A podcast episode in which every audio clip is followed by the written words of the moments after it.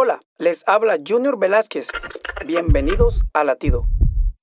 Primera de Tesalonicenses 5, 16, 18 nos dice, estén siempre alegres, oren sin cesar, den gracias a Dios en toda situación, porque esta es su voluntad para ustedes en Cristo Jesús.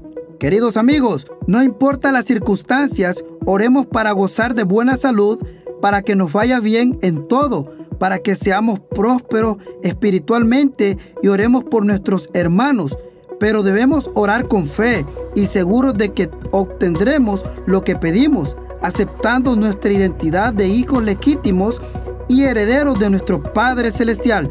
Recuerda que la tormenta revela cuán grande es tu fe y tu fe es la semilla de tu milagro. Latido les llega a través del ejército de salvación.